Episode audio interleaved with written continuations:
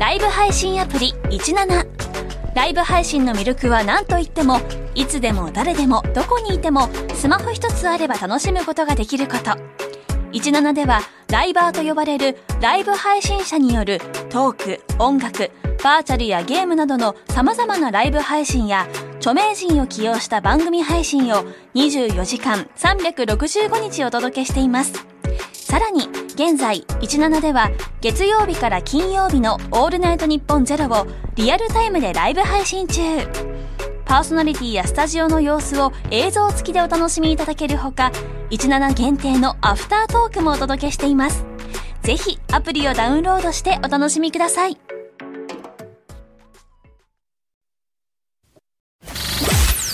ニッポンホーソーパーキャストステーション2月15日木曜日時刻は午後3時半を回りました FM93 AM1242 ニッポン放送ラジオでお聞きの皆さんこんにちは辛坊治郎ですパソコン、スマートフォンを使って radiko でお聞きの皆さん、そしてポッドキャストでお聞きの皆さん、こんにちは。ニッポン放送の増山さやかです。そして木曜日はこんにちは。ニッポン放送の飯田浩司です。辛坊治郎ズームそこまで言うか。この番組は月曜日から木曜日まで辛坊さんが無邪気な視点で今一番気になる話題を忖度なく語るニュース解説番組です。珍しいですね。アナウンス室長の増山さやかさんがとちりかけるというで。すね非常にあの滑舌が曖昧になるところが一箇所ありまして。増山さんにしては珍しいなと思いながら聞いておりましたですけれども 昨日実はですね、うんなんか聞いてた時に、ふっと思ったんです。これは飯田君の新しいモノマネにちょうどいいんじゃないかという人がいたんですけどね。え？忘れちゃったんです。忘れちゃった。ちゃんとメモっとかないと忘れっぽいんですからそう、ね,、いうのメモっとかないと忘れちゃいますよね、はい、そうなんですね。皆さん、うん、ナス食ってますか？ナス？はい。なんですかナス？ナス知りませんか？えあのナスですか？あの英語で eggplant 違う。なんかそんな、そうそうです。か？そうですか？ eggplant。ナス美味しいですよ。なんでエッグなんだ？卵が卵型だからか？多分そういうことなんじゃないですかね。色は似ても似つかないよね。ピータンじゃないんだからさ。そうですね。紫っぽいね青いそれはともかくとしてですね。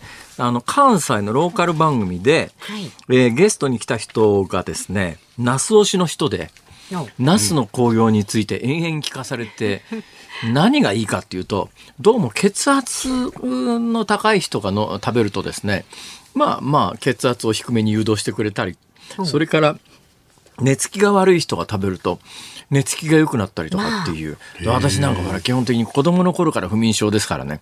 私は自慢じゃありませんが小学校の頃から不眠症ですから。小学校の頃に布団に入っても2時間まず寝られないっていうそういう困った子供だったんです。まあ小学校から筋金入りの不眠症ですからね。小学校からの筋金入りといえば私はあの花粉症も小学校から以来の筋金。ところが私が小学生の頃には花粉症という日本語がなかったんですよ。なかったんです。うん、で、アレルギー性鼻炎という言い方もまだなかったんです。あ、それもなかったんです。だけど私の症状は確実に今から考えると、アレルギー性鼻炎で花粉症だったのは間違いないのはですね、あの、授業が始まる前にくしゃみが止まらなくなって、猛烈な勢いでくしゃみすると、なんか先生にですね、教師に、なんか辛抱は授業妨害してんじゃねえかみたいな目線で、こう、睨まれたりなんかしてですね。ほいでまた、あの、涙で顔がぐしょぐしょになるとですね、あの、気を使った先生は別の先生ですけども、はい、辛抱君、とりあえず保健室行こう。みたいな。いやいや、俺別に泣いてるわけじゃなくて、とにかく花粉症でぐしゃぐしゃなのに、なんか悩みがあって泣いてると、なんか勘違いをしてくださったみたいで、なんか、まあまあ大丈夫だから、いや大丈夫じゃねえんだって。だから大丈夫じゃないんだって。で、そのたんびに、毎年春になると、えー、地元の、まあ、花医者、関西的に言うと耳医者とか花医者とかそういう先生がやってきてですね、まあ、歯医者の方もいらっしゃいますけども、行為って言うんですが、学校のお医者さんと書いて行為ですね。行為の方が入れ替わり立ち替わりやってきてですね、私春先になると必ず学校の健康診断で慢性副鼻副鼻腔炎っていう診断を受けるわけですよ。なんかまあ慢性副鼻腔炎って何ですか？いわゆる一つの蓄膿症みたいな感じの病気ですかね。必ずですよ。それで、その、あれなんか今から思うとつるんでんじゃないかとか思うんだけど、その、その校区には、そこの歯医者さん、鼻医者しかないわけですよ。そうすると、ね、学校の健康診断で、いや、慢性副鼻腔炎ですって言われると、そこの病院行くしかないんですよ。なんであの学校に検診に来た先生、あ、この先生、私は子供心に、絶対つるんでんだ、これ学校と。なんか利、なんか利権があるなとか思ったんですけど、それで、ああ、でも当然その時にみ顔見知ってますから、ああ、ま、慢性副鼻腔炎だね、君はって言って、なんか吸引みたいなものを鼻になんか突っ込んで薬剤の吸引みたいなやつを、ええそれがまた1回2回じゃないんですよ。なんか週何回か来いっていうのを何ヶ月か。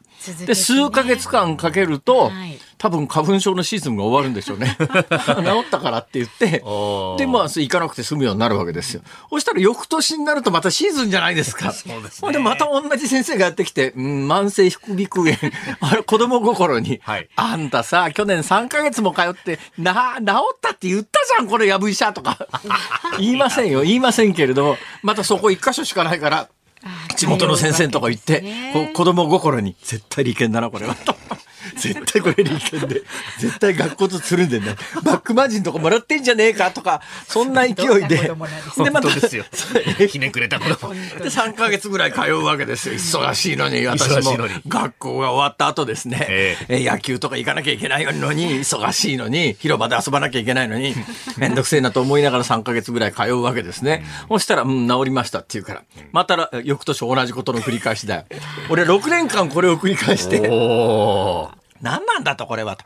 で、後に判明したのが、はいあれは花粉症というねアレルギー性鼻炎で毎年春になる。そんなもんいくら吸入したところで治りゃしねえっちゅう だから、アレルギー性鼻炎という言葉すらなかった頃から、私は重度の花粉症に悩んでいたのでございますよ。今日あたり辛いじゃないですか。どうですか？今日はですね風強かったし飯田君。はい。春一番吹いてあこれもね出た。じ自慢ですからね昨日から辛坊さんの。もうそう、うちの番組の、朝の番組のタイムラインにも、そのなんか、辛坊さんの腹を出した写真が出てて、そうそうそう。お大須さんの腹なんだろう、これと思って。これがですね、一遍貼ると24時間は効能が続くという。お腹に貼るね、はい、お腹に貼る24時間効能が続くということで、お腹に貼るアレルギーの、まあ、抗ヒスタミン剤を皮膚から吸収させるという貼り薬をはい。昨日から使っているんですが、これ貼ってから割と調子がいいんですけども、で、今日午前中にシャワーを浴びていたら自然に取れたりなんかして、まあ、ちょうど24時間ぐらいだからいいかと思って、あー。新たに薬箱から取り出してはい、貼り直すときに、うん、使用期限っていうのが書いてあるわけですよ。2021年。過ぎてるじゃないですか大いに過ぎてるじゃないですか、しかも。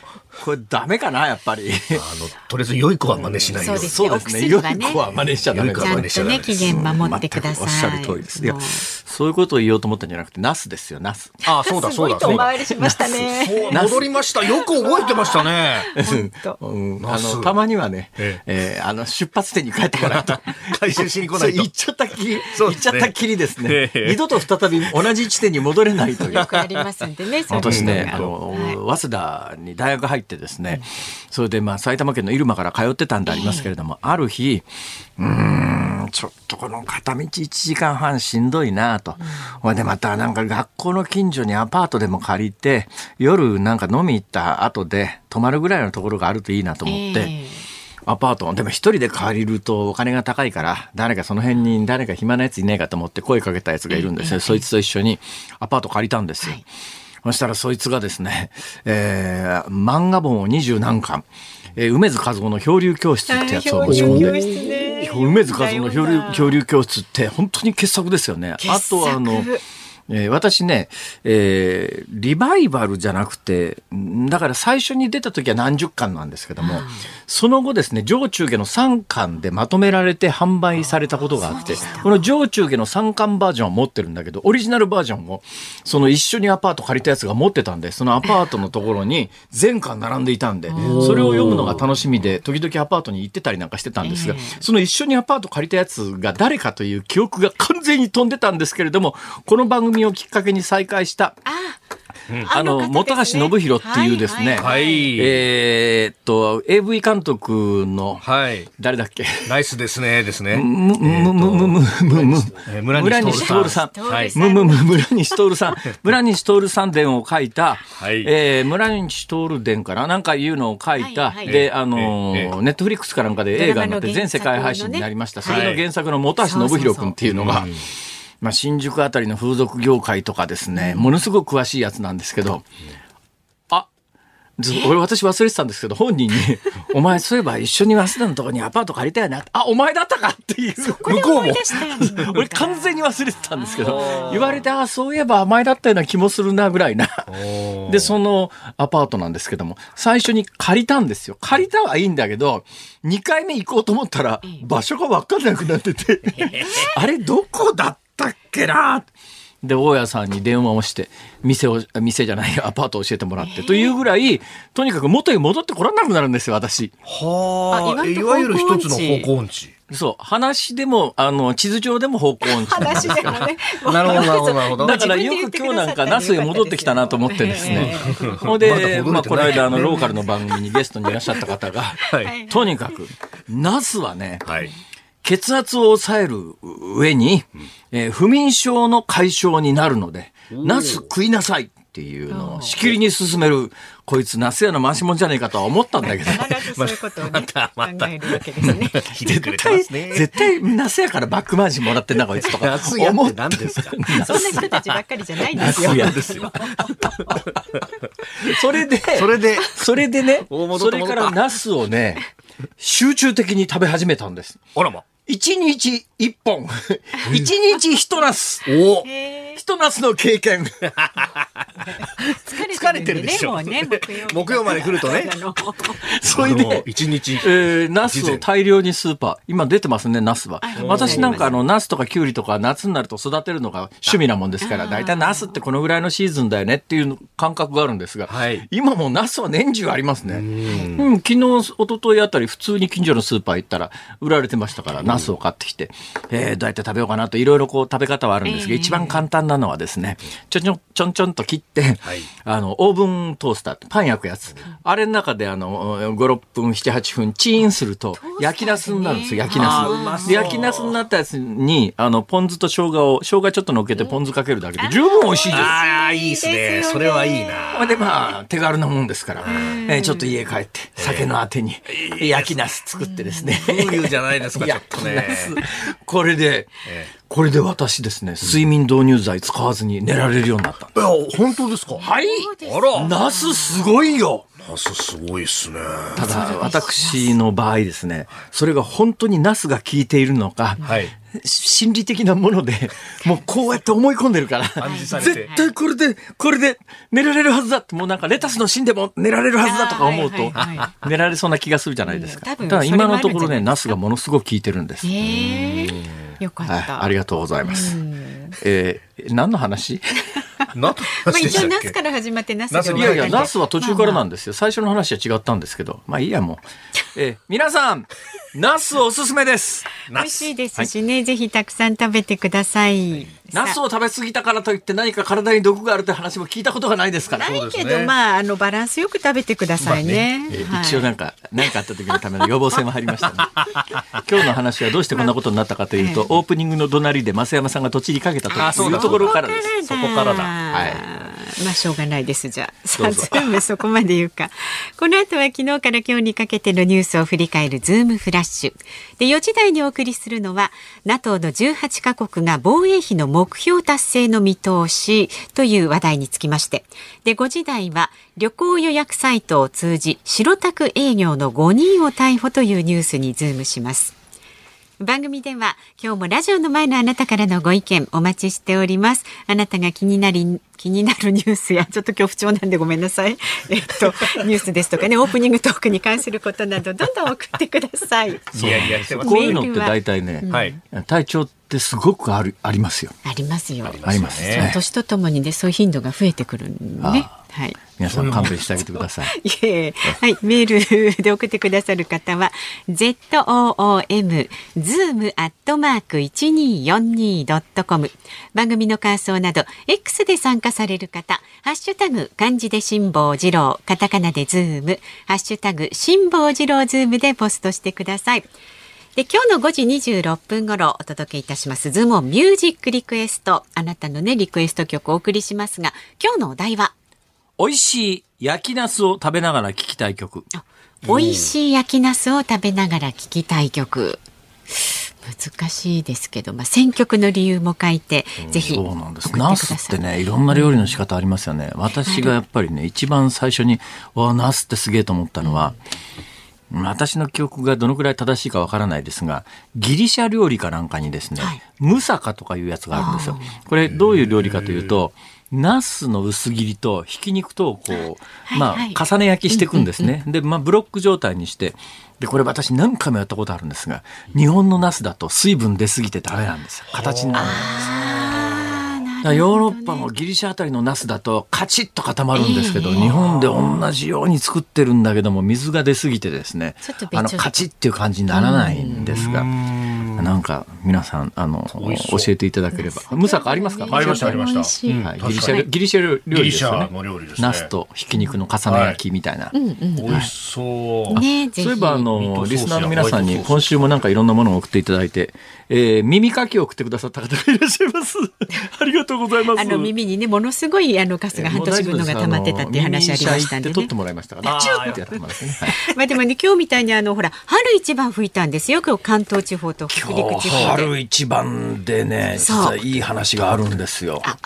あ、もう時間ですね。やめときます。はい 取っときましょうじゃあそれはねそうですね。じゃあ、あの、今日その、うん、春一番のいい話、お約束いたします。おえー、4時台のニュースの頭でお話をいたします。4時台の頭で、ねえーだからいやいや、ははズームオンの4時台4時台ののところで、はいえー忘れてたらそっちからあのお二方から声をかけてください。はい春一番のいい話。ね、全国で初めて関東と北陸で春一番が吹きました。全国で一番あ一番乗りだったんですあよ。関東が？そう、14日ね、去年よりも早かった。確かにね風強烈でしたよ。ねねええ、あったかい風でしたね。さあ、では、よろしいでしょうか。はい えーこの時間は外為ドットコムプレゼンツマーケットインフォメーションです。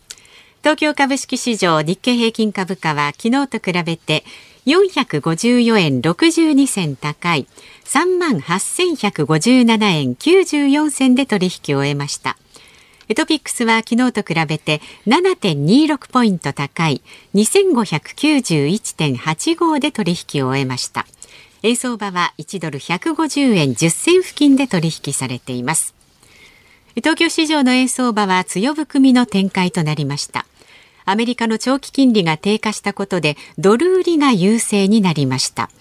ただ日経平均株価が堅調なこともあり150円台を維持しています。海外市場ではアメリカの1月小売売上高の結果に注目が集まります。今回は実質的に個人消費の底堅さを示すと予想されています。先日発表されました1月の雇用統計が強い結果だったのに続き、小売売上高も予想以上の結果となりますと、ドル高を後押しするでしょう。以上、外為ドットコムプレゼンツマーケットインフォメーションでした。今回のゲストは広島カープを悲願の初優勝に導きましたミスター赤ヘル山本浩二さんです。昭和のプロ野球を彩ってきたレジェンドに迫る「プロ野球レジェンド」火曜夜10時。ニッポン放送辛坊治郎ズームそこまで言うか。このコーナーでは辛坊さんが独自の視点でニュースを解説します。まずは昨日から今日にかけてのニュースを紹介するズームフラッシュです岸田総理大臣が3月20日に韓国を訪問しユン・ソンニョル大統領と会談する方向で検討していることが分かりました。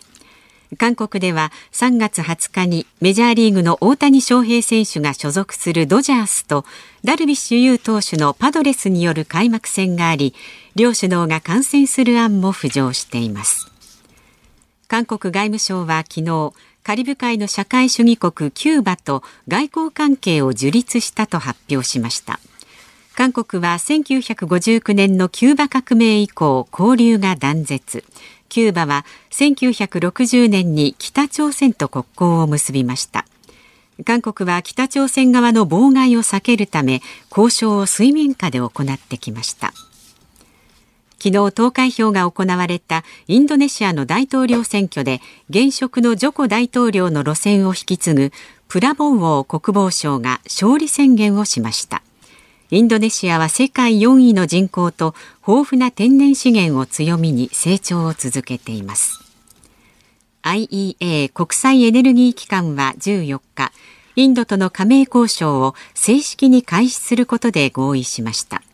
エネルギー消費が急拡大するインドを取り込み安定供給や脱炭素戦略で協力を目指します。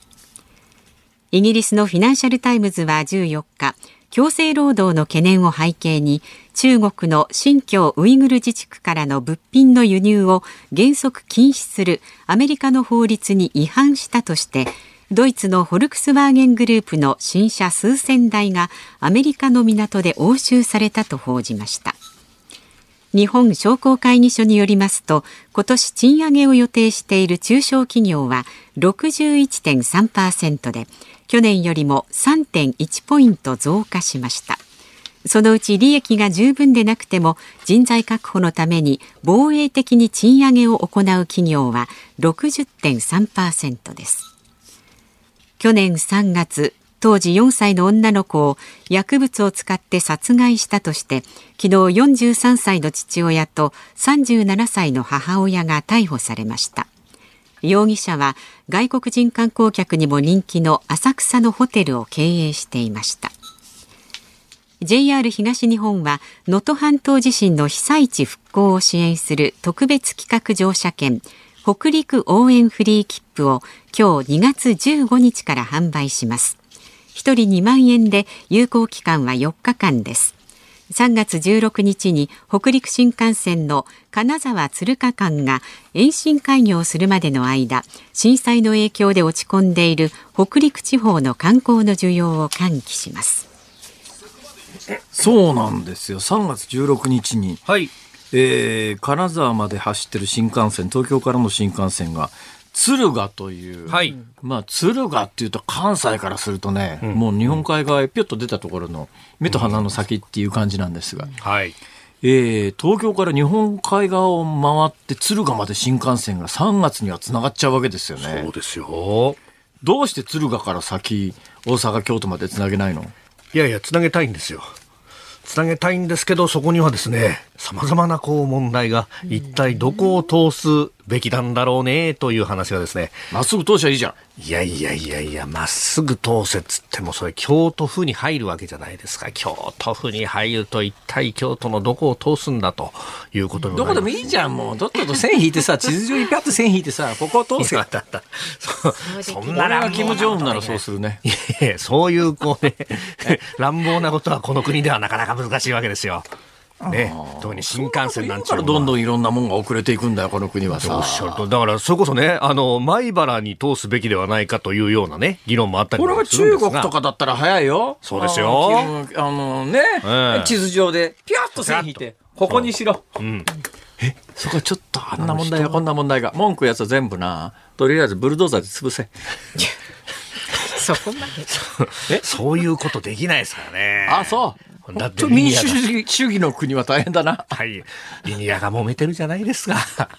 あれを見ながらですね、こう JR 西日本さんも他山の石としてるところがあるわけですよ。なんかどうしたもんかねあのいいよとなんかほらはい。サラリーマンとしての文を文をわきまえながら喋るっていうサラリーマンですからねサラリーマンですからね。本当そうですよ。でなんだって北陸応援フリー切符これはね、安い。あそう安いですよ。4日間はこのエリア内の特急まで全部乗り放題になりますからね。で往復の新幹線の行きはして帰りは東京からあの毎日日帰りで往復するのはできないの？えじゃあ、それはダメ、それはダメ、それはダメ。中のフリー切符だから。ああ、エリア内の。エリア内のフリー切符。はいだけど往復がついてる往復ついてます。はい、お得だということで2万円は安いねね。はいそう、枕温泉とか行きましょう。じゃあ応援に行こうか。今回のゲストは広島カップを悲願の初優勝に導きましたミスター赤ヘル山本浩二さんです。昭和のプロ野球を彩ってきたレジェンドに迫る「プロ野球レジェンド」火曜夜10時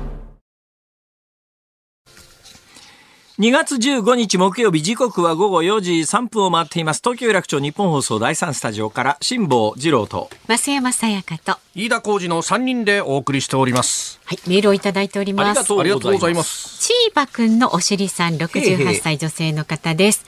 同世代の辛坊さん、そうです。昔は花粉症という言葉すらありませんでした。ね、私も元祖花粉症なので、辛坊少年の苦労よくわかります。ざいます。私なんぞは医者に行っても治らず、うちで一番いい薬あげてるのになぜ治らないの？と無茶言われても困ります。薬剤師さんに叱られました。今は年のせいかあまり花粉に反応しません。辛坊さんは私より少し年下だからもうすぐ反応しなくなりますよ。といや、それ分かるのが最近私ですね。ね私、あの、甲殻類のアレルギーで、本当に若い時には、スープの中に姿は見えなくても、おそらくこれ出し取る時になんか小エビかなんか使ったよねっていうのがもう飲んだ一口飲んだ瞬間に分かるわけですよ。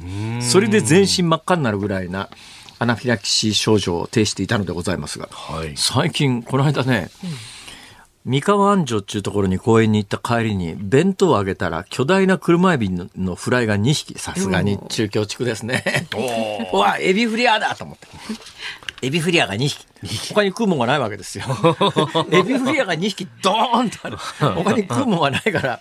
しょうがねえな。もうこの後仕事もないし毎日アナフィラキシーになっても薬は持ってるしいいかと思って2匹の車エビをタルタルソースをかけてむしゃむしゃ食ったら何にも起きなかったです。ただ美味しかったです。うめえな、やっぱりエビフリャーは。名古屋のエビフリャーうめえみたいな。ね、なんか変わってくるものなのかもしれませんね。そうですね。明らかに反応しなくなってます。ありがとうございます。それから神奈川県横浜市の大次郎さん40歳男性はですね以前から探していたこの国は歪んだニュースに溢れているが多摩センターの丸善でやっと見つかりありがとうございます。えー辛坊さんのね5本。読み始めたところですもう一冊新しい本を出されていると思いますが題名を忘れてしまいました。教えていただければ確かね、同じタイトルのの2で検索をしていただければわかると思いますし、えーどうしても詳しいタイトルが知りたいという方は私の YouTube で毎日この番組が終わった後ニュースしゃべり残しというのを撮ってるんですが、その時にテーブルの上に書店に並んでるポップというやつですね。ああれがありますんで、えータイトルを著者自身が覚えていないんなら覚えていないって正直に言えよ。すいません。そういうこと。いや、えー。高度に誘導するなと思ったら。おすすめは、おすすめは、おすすめは？おすすめは、えー、風のことは風に問え。おー。ねこれもいいこれはあの、日本放送のはい。関連出版会社が出しておりますので、はい、えーこちらの方をぜひお願いします。よろしくお願いいたします。でね、また今でも返信用封筒と送料とともに番組宛てに送ればサインしてもらえるもちろんでございますえー、もう100冊でも大丈夫ですって本当に100冊送られてくると面倒くさいことになるんだ、え大丈夫ですよ。ありがとうございます。まあこうやってねあの読んであの送ってくださる方にはもうもちろんね読まなくてもいいです。送ってくれるだけでも、はい。買ってもらったところで終了ですか？その。そんな。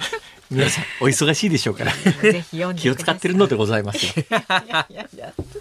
さあまだまだあのメールお待ちしておりますので送ってください。メールは z o o m zoom アットマーク一二四二ドットコム。感想など X で参加される方、ハッシュタグ漢字で辛坊治郎、カタカナでズーム、ハッシュタグ辛坊治郎ズームであなたからのご意見をお待ちしております。そして今日のズームをミュージックリクエストお題は美味しい焼きナスを食べながら聴きたい曲。えー選曲の理由も書いて送ってください。お待ちしております。今回のゲストは広島カップを悲願の初優勝に導きましたミスター赤ヘル山本浩二さんです昭和のプロ野球を彩ってきたレジェンドに迫る「プロ野球レジェンド」火曜夜10時辛坊さんが独自の視点でニュースを解説するズームオンの前にそういえば辛坊さん4時おにそうだそうだお話ししたいと言っていたことが春一番。春一番春一番春一番といえばキャンディーズ。おお違うんです。そういう話じゃないんですあ。違うんですか？違う、全然違うんです。あの、今日私ですね、いつものように、えー、晴海通りをポコポコ北上してきたのでございますよ。ポコポコ。晴海通りをポコポコ北上するとですね、まあ、歩き出してほどなく、えー、勝時橋という有名な橋がありまして、はい。この勝時橋という橋は私は小学校の学習雑誌で知りましてですね、小学校の時にいわゆる学習雑誌という小学何年生みたいなところに、はい。勝時橋の特集があって、なんか橋の真ん中が割れてパーッと上に上がって、それで下船が通るっていう。はいまあ、似たような橋でいうと天の橋立というところに海鮮橋とかっていうですね、はい。ぐるっと回るやつありますよね。ありますね。ありますよね。船通すときにぐるっと回るんですが。まあ、ぐるっと回ってるのはあんまり見たことないですけど、勝時橋もあれ今上がらないんですか？上がらないみたいです、ね、上がらないんですか、はい。まあ、なんか今だけど、改修工事っていうか、あの、橋の長期保存工事、なんか、要するに寿命を伸ばすための工事みたいなやつが勝時橋は行われているんですが、あの、勝時橋って、まあ、勝時橋だからじゃないと思うんですけど、あの、隅田川にかかってる橋って、まあ、結構でかい橋が多くて、下船通るんですね。下船通るために、ちょうどかまぼこ状で橋の真ん中が高くなってるわけですよ。あの傾斜がね、意外と強いんです。あの傾斜が意外と強いということを最近私は電動じゃない自転車で頻繁に通るようになってから感じ始めて、あの、電動自転車、電動アシスト自転車なんかの場合は、あの、後ろにお子さんを乗せたお母さんなんかがスイスイ上がっていくから、はい。簡単に上がれるもんだと思って自分で自転車に乗ってみて、ギアの変速装置のついていない普通のママチャリみたいなやつで上がろうとすると、結構な傾斜で、途中でへこたれて、あ、これ無理だと思って、自転車を降りて押すことになるわけですよ。で、今日、勝時橋の上を歩いていたら、春一番ですっごい風だったんです。強そう風すっごい風なんです。あれが向かい風だと、うん。相当なあの抵抗で、え橋のこう太鼓状になってる真ん中、かまぼこ状の高くなってるところに上がっていくのが、歩いていても困難なんですが、自転車をしてるともっと困難。自転車乗ってなんか、あの、ご高齢の方は無理だろうな、というような状況の中で、橋のうん真上、真上、真ん中ぐらいを歩いてる時に、向かいからですね、高齢の女性、まあ、おばあちゃんとは言いませんけれども、まあまあ、おばあちゃんという、いわゆる格好の中にくくれるぐらいの高齢女性がですね、自転車を押して上がってらしたんです。さあ、お二方、どうしますか？どうしますか？はい。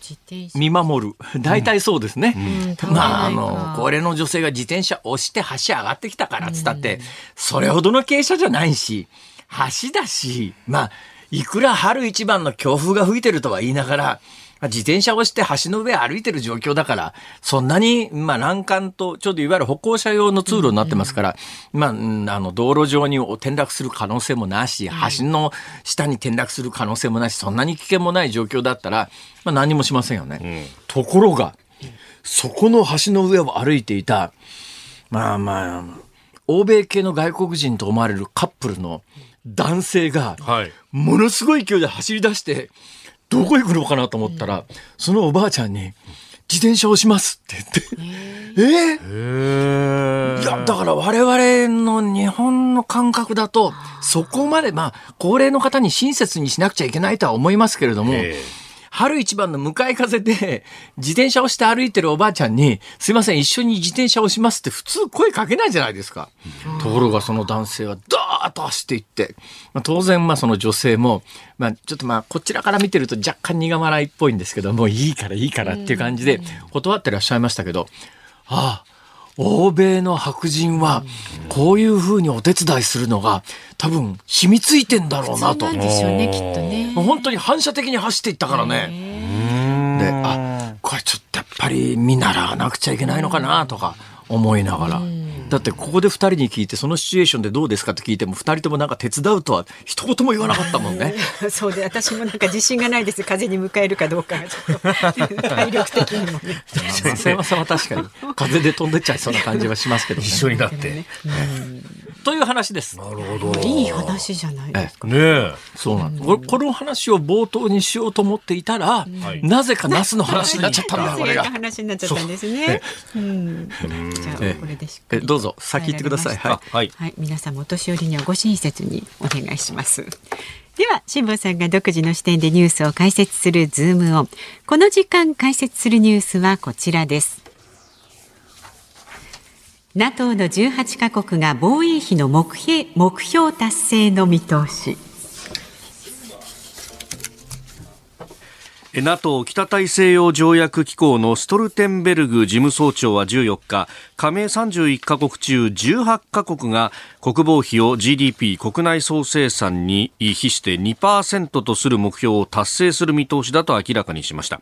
NATO をめぐってはアメリカのトランプ前大統領が十分な資金的負担をしない加盟国に対して防衛しない可能性に言及し反発を呼んでおります。そうなんですよ。はいトランプ前大統領が、いや、俺が大統領になったら、えー、対 GDP 比2%の防衛費目標を達成してない国なんか、守ってやんねえからなとかって言ったんで、世界的に大騒ぎになってるんですが、はい。でもよく考えてみたら、トランプさんって単なる前大統領で、何の権限があるんだよっていう話だけれども、や。っぱ世界は、この人が次やっぱり大統領になるんじゃないのということで、相当、まあ、ある意味警戒感も含めて、だから、もしトラという現象の中の一環ですよ。もしトランプがアメリカ大統領になったら、なりそうですか？どうですか情報的いには。なるのかなら、ね、バイデン VS トランプになったらトランプさんの方が有利なんじゃないかというような世論調査が今のところは出てますが、ただまだ半年以上あるからね、と。あるいは訴追がどうなるかわかんないからね、と。いろんな留保がついてたりなんかもしますけど。えーそのあたりを、まあ、立場的にも明言はできないし、実際わかんないし。実際わかんないっすよね。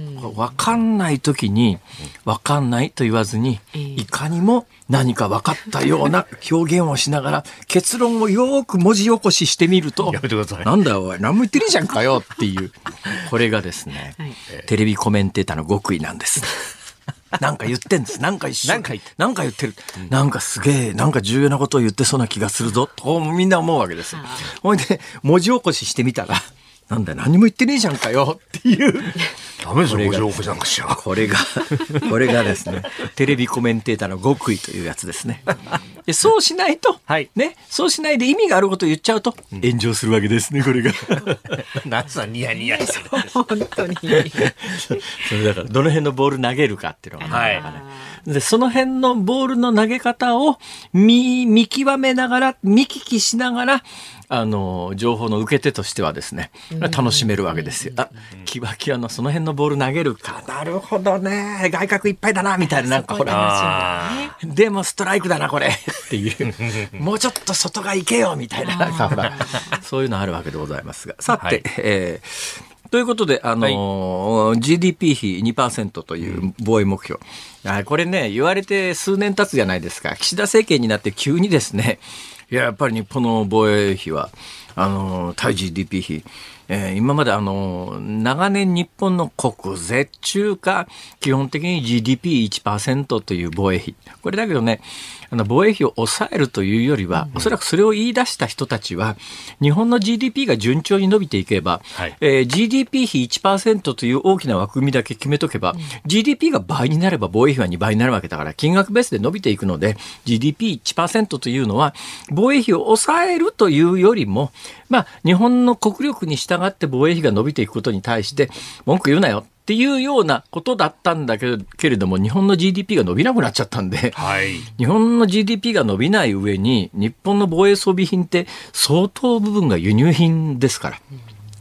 ね、この円安で GDP が伸びないで、いわゆるその日本円ベースにした時の名目の金額が伸びないで、これでドルベースのアメリカの武器を買うっちゅうても、じ日本の GDP 比1%の防衛費だと、買えるものがどんどん少なくなって、はいこれは無理じゃん、これすぐ上限来ちゃうと。うん無理じゃんこれっていうようなことが背景にあって、いや、今、世界標準はえー防衛費は各国2%で NATO の加盟国にも対 GDP 比2%というのが、えーこれ義務付けられてて達成しないと、えーこのトランプ前大その時はトランプ前大大統領そんなこと言ってませんでしたけれども、まあ、今回トランプ前大統領が意味軸も言ったように、対 GDP 比2%の防衛費を確保してない国はもう何かあったって守ってやんねえからなみたいな。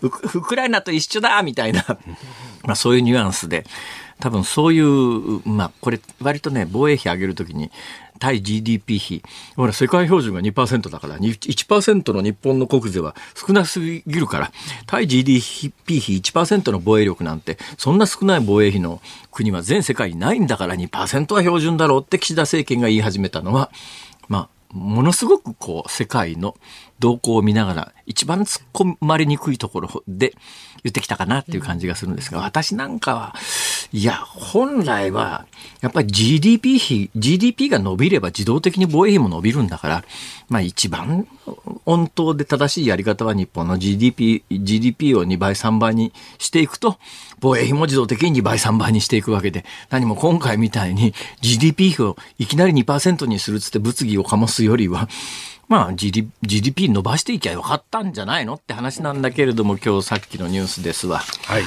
日本の GDP が何？ドイツに抜かれた？まあこれはもう前々からドイツに抜かれるだろうと言われてましたからね、そんなに驚きはないんですけども、で、またこれね、国の GDP って、それはまあ日本は長いことあの、刷り込みのように世界第二の経済大国っていう言い方されてましたから、みんなそういうもんだと、日本は大国、経済大国だとこう思ってきたわけですけれども、えーもう中国に抜かれて20年ぐらいになるのかな？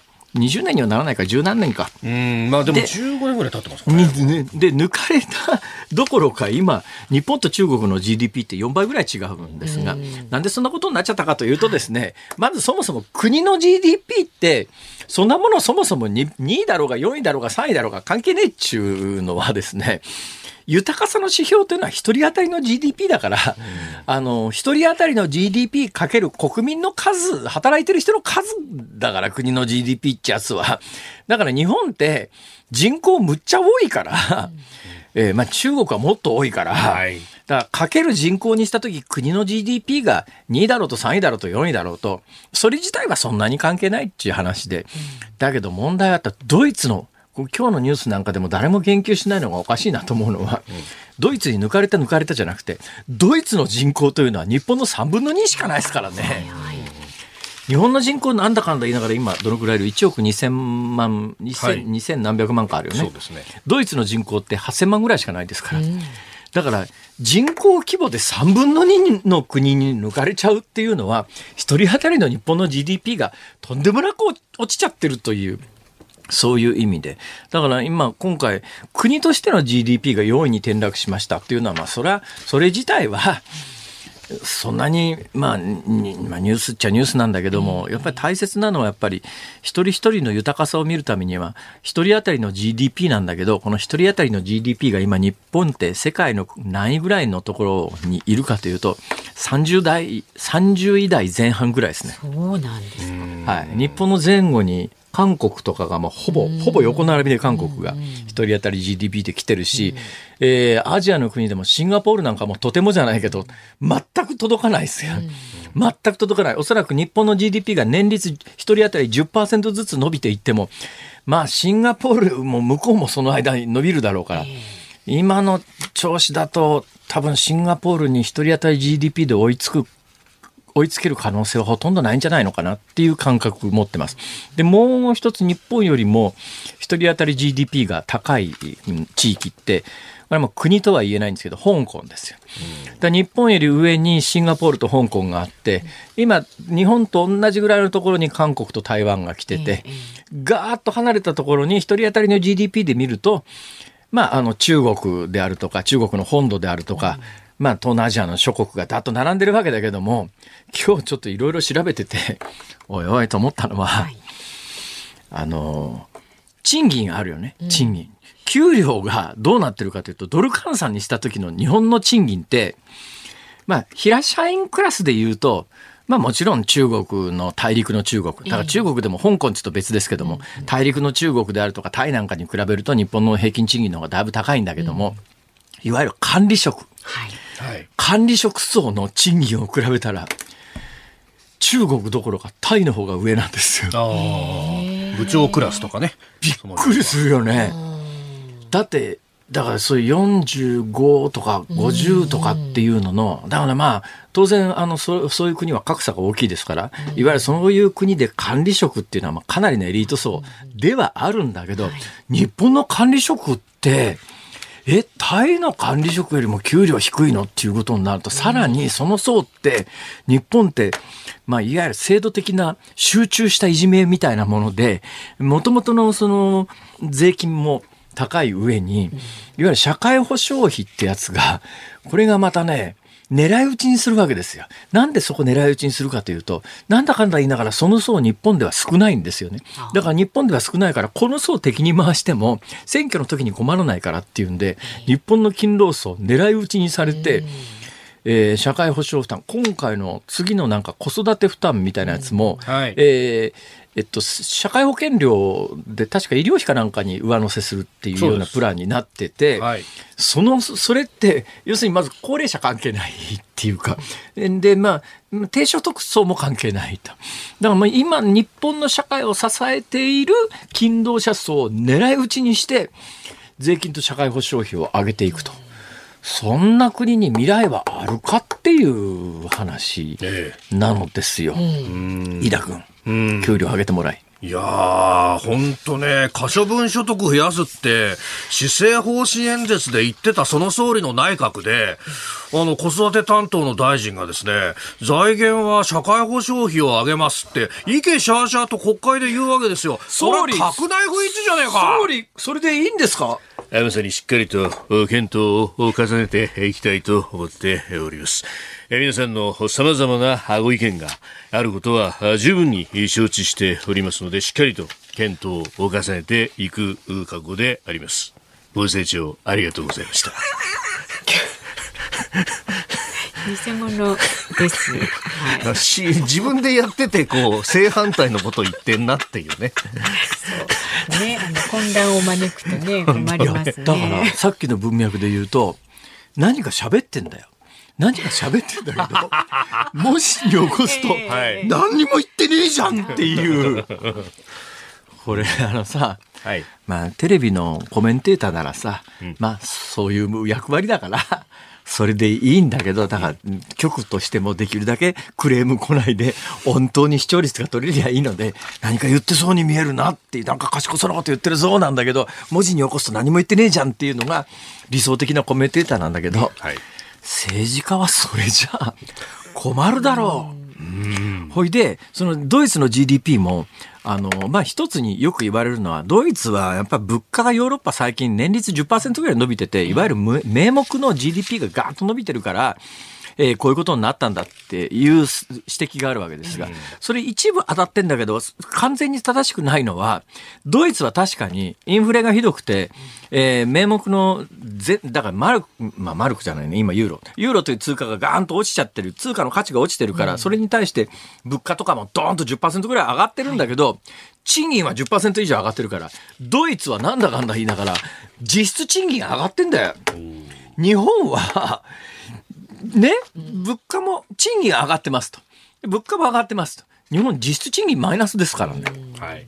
だから、えー日本ってやっぱりね、実質賃金上げていく、やっぱりいろんな方法を取らなきゃいけないんだけど、やっぱね、最近の、実は今日5時台でちょっと話題にするんで、ちょっとあんまりそっちの方向にま入り込んでいくと、批判を受けるんで、できるだけオブラートに包みながら喋りますけど、はい。えー成田空港の白タク捕まったじゃん、白タクは明らかな違法行為なんだけれどもいわゆるじ自動運転のタクシーであるとかって、まあ、日本でもちょっと始めようかみたいなことになってんだけど、最初は、えー営業じゃなくて無料でやりましょうみたいな話になっててだからアメリカみたいなウーバーみたいな、えーあのーライドシェアみたいなことを始めようっていうと、やっぱりタクシー業界の皆さんはそれは反対するよね。自分たちの生活を脅かされるから。っていうようなことがもう網の目のように日本の隅々を覆ってて、これちょっと政治家の力で、さっきの話なんだけど、新幹線敦賀まで来て、敦賀から先どこを通すか。はい。だこういう時に、こういう時に、あの、昔風に言うと、もう今通用しないんだけど、なんか剛腕の政治家みたいなものって何のために必要かっていうと、確かに、こいつさ、悪いことしまくって金ね、もういっぱいで、まあ今で言うとし毎週週刊誌に大スキャンダルで書かれるようなとんでもない政治家なんだけど、でもそういう時にいろんなところの利害調整して、はい地図の上にバッと線引いて、ここ通すから。それ自分の選挙区のところに無理やり駅作ったりなんかして、線路歪めてでも、とにかくここルートだからって、文句言うなっていう、そういう人がいなくなっちゃったから、何にも決まらなくなっちゃって、これってね、日本の将来のためには絶対良くないと思うよ。飯田君、はい。利権政治家になろう。いや、だ利権政治家って、聞こえ悪すぎますよ。山を爆破して、雪雲を関東に導入するんだよ。誰ですか、それは？そうやって、あのー新幹線、上越新幹線を通した政治家がいたわけですよ、新潟には。だって関西でもね、はいあの、紀伊半島の南の方行くとね、高速道路タダだからね。パンダだってそれはまあ、あの理。由があって、それは建設途中で完成してないから正しなんだけど、そんなもんいつ完成するか分かんない。ずっとただじゃんみたいなところは、その間に高速道路壊れるだろう、それ。やっぱり、いるね、そういう政治家って。空港だっているっていうのはは必要かどうかではなくて存在するという意味で。だから、まあ、あの、敦賀から南に新幹線伸びないのは、多分そういうところにそういう政治家がいないんだろうなと。和歌山まで新幹線を通せばいい。い必要悪としてそういう政治家っているんじゃないか、飯田君。総理どう思う？や別にしっかりと検討してまいりまこれす。だからね、意味のないことを言う 堂々巡り。ズームオンでした。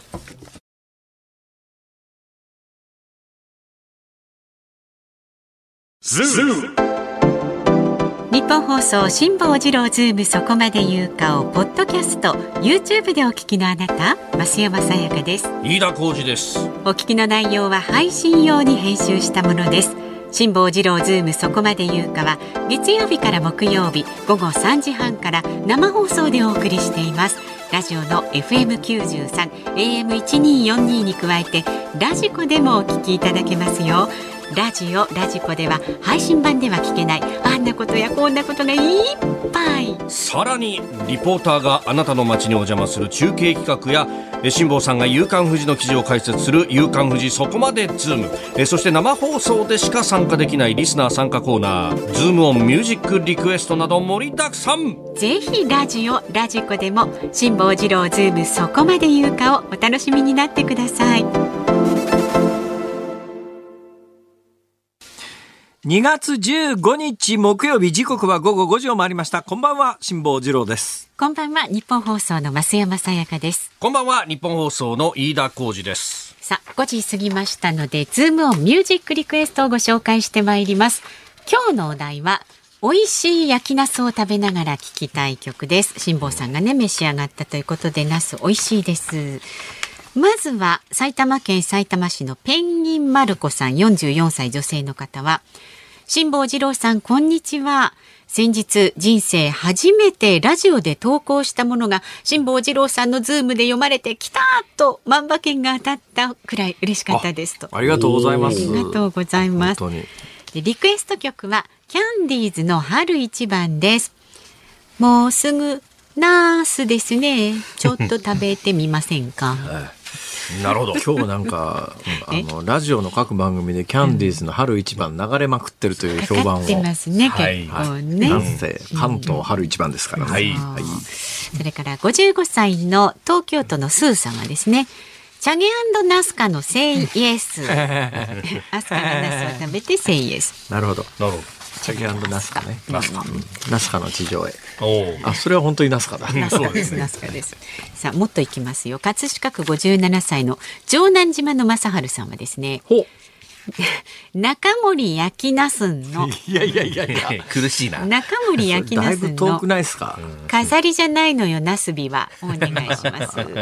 ね、美味しいナスをたくさん食べて再びステージに戻ってきてくださいって秋本当に、ですね。そうですね、えーありがとうございます。宮城県のトンパラリンニンパラリンさん59歳の女性は美味しいナスを食べた時に聞きたい曲祈ってます私祈ってますでトシーとハッピーブルー。なまってないですか？私祈っにちょっとなまり気味でてすね。ますね。はい。祈ってます。祈ってます。この方ね、えーっとね、私祈ってます。今のおかず揚げナスの煮浸しだそうです。あ今日ですか？今晩のおかず。いいですね。いいなうまいな煮浸しですか？かつ節かけてね。美味しい。いいっすね。私ね買いましたよ最近。かつ節お長年買わずに我慢してきたんですけれどもこの間どうしても家でお好み焼きやるときにやっぱりかつお節はいるんじゃないかと。我慢しきれずに買ってしまいましたら。買ってください。今あ便利ですね。1グラムパックとかあるんですね。あパックごとに小分けー、お一人様用の。はいなー。世の中よくできてるわ。うん。えーそれから練馬区62歳の男性ラジオネーム SD ジジーズさんですね。ほうほう美味しいナスは綺麗で深い紫色ですよね。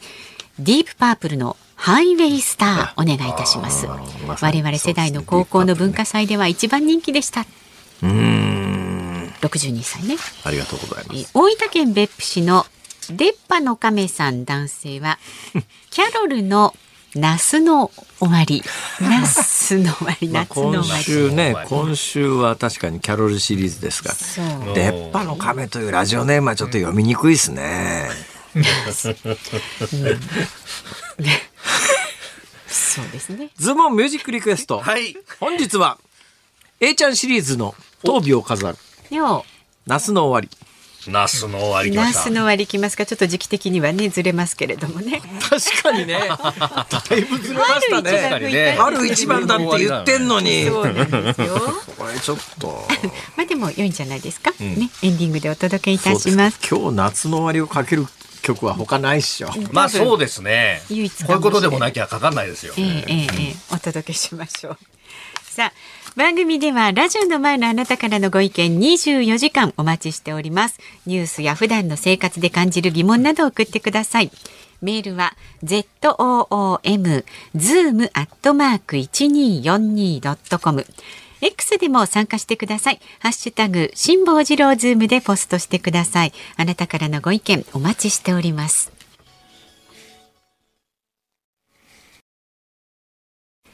辛坊さんが独自の視点でニュースを解説するズームオン。今日最後に取り上げるのはこちらです。訪日客を送迎、旅行予約サイトを通じ、白タク営業の5人を逮捕。自家用車を使って訪日外国人を有料で送迎する白タク行為をしたとして警視庁は中国籍などの男女5人を道路運送法違反の疑いで逮捕しました。5人のうち2人は中国のブローカーを通じて海外の配車サイトに運転手として登録しサイトが連携えー提携する旅行予約大手のブッキングドットコムから申し込んだ客を送迎していました。また残る3人は中国の配車アプリなどで白タク行為を請け負っておりました。前々からね、はい。あの、ブッキングドットコムって結構、私なんか海外で、あの、ホテル予約するとこ、時なんかに、このブッキングドットコムの傘下のインターネット予約サイトみたいなやつを使いますが、はいまあ、ぶっちゃけ便利ですね。それで、最近あんまりエア、エア、B、B&B? A&B?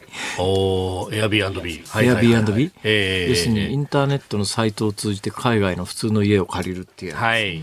あんまり入らなくなりました？民泊ってやつですね。うん。海外版民泊。まあ、国内でもやってたことがありましたが、なんか日本ではいろんな法律が整備されて、逆に法律が整備されたことで、えーハードルが上がったということもあって、あんまり聞かなくなりました。私、海外で実は、エア、エア B&B 一回だけ使ったことがあるんですよ。ほう。まあでも一回でごめんなさいやめちゃったのはですね、まあ、海外でホテルの安い国だったんでだからホテルの高い国だったら非常にメリットがあると思うんですがもともと私あのホテルが安い国しかあんまり行かないのでホテルの安い国で Airbnb を使ってもあんまメリットないんでホテルの方がまあきっちりお部屋とか掃除してくれたりなんかするんで、民泊わざわざ使う必要も、今だけどヨーロッパやアメリカは異様にホテル代高いですから、そういうところはまあもしかすると便利なのかもしれませんけれども、そういう新しいサービスに関して言うと日本って結構ね、拒絶反応はありますね。私なんか最近つくづく思うの今あの、森田さんのニュースにもありましたけども、はい。えー、電動キックボードで走ってたやつ捕まったりなんかして、この間なんか事故を起こした、事故を起こして逃げちゃったってやつですか。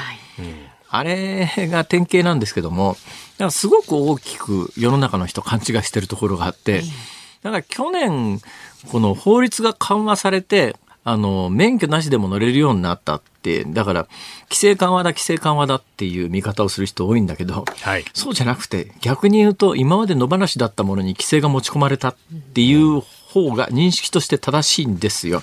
もともとですね、電動キックスケーターって、公道を走るのは違法だったんですが、はいまあ便利だから、結構その海外からネットで輸入したようなものがいっぱい走り始めて、これは規制かけなくちゃいけないねっていうんで、まあ、まず前提として皆さん知っておいた方がいいんですけども、ナンバープレートをつけずに、ナンバープレートをつけずに、公の道、公道を走っている電動キックスケーターは全て違法です。現状において。全て違法です。すべて違法。すべて違法です。もうこれもはっきりしてます。で、公道を走っている電動キックスケーターっていうのは、去年の法改正から2種類になりました。それ何かというと、一つは、原付並みのパワーが出るやつ。はい。えー原付って最高時速が高度30キロに制限されてますよね。えーで、それと同じ原付扱いするやつえーっていうのがあって、パワーが一定以上大きいやつ。どうやらこの間、事故を、ひき逃げ事故を起こしちゃったやつは、このパワーの強いやつ、だから別にナンバープレートなしに原付乗ってるようなもんなんですよ。ね、えーもう、もう初手から違法なんですけども。で、だでだけど今、あの、もともとこれは、あの、ナンバープレートをつけて原付扱いの電動キックスケーターっていうのがあったんですが、それとは別に、最高速がに、最高速度が20キロまでしか出ませんと。最高速が20キロまで出ますしか出ませんと。で、なおかつ、歩道を走る場合には、モードを切り替えて、歩道、歩道を走るモードですよっていうのをランプで表示しながら、もうそのモードに切り替えると時速6キロまでしか出ないんです。その時速6キロまでしか出ないモードに切り替えた場合、ランプがピコピコして、そのモードで走ってますというのを表示したら、歩道を時速6キロ以下で走ってもいいですよっていう、実は去年の法改正で、えー電動キックスケーターって2種類になってですね、もともとの原付扱いの電動キックスケーターと、時速20キロまでしか出ない特定電動キックスケーターと、この時速20キロまでしか出ないやつに関して言うと、えー免許なしで16歳まで乗ってもいいですよっていうことなんだけれども、でもナンバープレートはこれも必要なんです。ん。で、ナンバープレートを取るに際しては、はい。自賠責保保険というのも入らなきゃいけないんです。だから今、あの、街中走ってる電動キックスケーターに関して言うと、100%ナンバープレートつけてないと違法です。で、ナンバープレートをつけてる電動キックスケーターに関しては全部自賠責保険に入ってます。これはもうだから自賠責保険加入とナンバープレートが義務付けられて、最近問題になってるやつは大体ね、ナンバープレートをつけずにその辺走ってるやつ、もう完全違法なんですが、あの、皆さん認識しておかれた方がいい。本当に認識しておかれて、警察通報した方がいいですよ。あの、ナンバープレートつけずに走ってる、あの、行動を走ってるやつは全部違法なんです。で、これは、まあどっちかというとですね、去年この緩和したというよりは、野放し状態の電動キックスケーターに規制が持ち込まれたということで、私なんかはまあ、あまり賛成ではないんですけども、その規制自体にね。だけどまあまあ、あの、野放しは良くないだろうということで規制が持ち込まれたと。ところがそれでもやっぱり世の中の反反感とか反発すごいなと思うので、何が言いたいかというと同じ文脈で、はい。日本で、えー海外、特にあの東南アジア行くとグラブっていうサービス、ライドシェアのですね。そうなんです、これがね、ちょっと飯田君教えてほしいんだけど、あの、石川県で、はい。ライドシェア、あの、うん新幹線の開業に合わせて解禁しますっていうニュースがあったですよ。あれタクシーと値段、あのつまり4月以降に解禁されるやつと違うんだよね、制度的に。ああ、そっか、3月16日ですもんね。全く別物なんですよ。んで、えー4月以降に解禁されるのは基本的にタクシー業界の、はいまあ、いや、ん皆さんに配慮してっていうか、えまああのまあそ、そういうところの要望もあって、4月からライドシェア解禁しますって言うんだけど、中身を見てみたら、中身を見てみたら、要するにタクシー会社の運転手さん不足を解消するためのツールとしてで日本でもライドシェア認めましょう。料金に全部だから基本的に運営はタクシー会社がやって、なおかつはい料金はタクシー料金と一緒ですって。それ全然違う。いわゆるライドシェアじゃねえじゃん、それって話なんだけど、ところが3月から始まる、あの、石川県のライドシェアは本物のライドシェアで、えー、ウーバーがアプリを提供して、料金もタクシーの半額、場合によったら、半、まあ、あの、ウーバーのライドシェアって、繁忙期だと値段がガッと上がったりなんかするんで変動制なんだけども、だから、うん実際にそんなことが日本で解禁になるのかなっていうのがあって、ちょっとそれ、石川県まで私取材に行こうと思ってるんですけど、で何が言いたいかというと、この白タク営業の5人が逮捕されました。で、逮捕ということで今日昼ニュースでバンバン各局やってんだけども、中身を見たら、これブッキングドットコムで、はい。普通に、えー成田から例えば有楽町の日本放送まで1万2000円で行けますみたいなもので予約ができて、だからこれ利用してる人は全員、えアプリで普通に海外から予約して合法だと思ったら違法なのっていう、そういうレベルの話なんで。だあの白タ昔ながらの日本でいうところの白ナンバーでタクシーやってる白タクだから使いましたっていうのとちょっと全体の構造が変わってきてるのかなとだから今後日本どうするんだということも含めて考えなきゃいけないネタなんだけれども、相変わらず白タク捕まりましたっていうニュースになっちゃうんだよねこれが。ズームオンでした。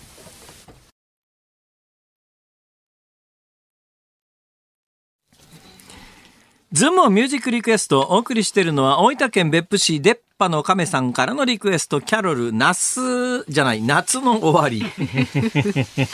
キャロルですよ、まあ昨日も言いかけましたけど銀座ナウ銀座ナウってこの辺でやってたんですよね銀座だから。銀座ナウだからさす。がに銀座ナウやってた頃は増山さんはご存知ないですか？あちょっと世代が違うかあうわ知ってるわでも今ニヤッとしましたよ、この人知ってたは。ぞまあまあまあ、朝お聞きの日本放送、この後5時30分からは伊集院光の種。今日のメールテーマ種は、ペットの名前の由来。パートナーは棚橋舞アナウンサー。6時からは鶴光師匠、お美和子様の鶴光の噂のゴールデンリクエスト。明日の朝6時からは、はい、OK 工事アップコメンテーターは経済学者飯田康之さん、そして4月28日日曜日イベントやりますんで番組ホームページご覧ください。チケット売るほどあります。そして来週月曜日のズームそこまで言うか、ゲストは東京都立大学法学部教授の星修一郎さん。犯罪被害者支援の今について伺っていきます。はいということでございまして、はい。総理何か最後に思い言い残したことありますか？要するにしっかりと、しっかりと政策を進めてまいります。支持率低いな。あ、終わっちゃう。ここまでは辛坊治郎とまあ、すいません。飯田浩司でした。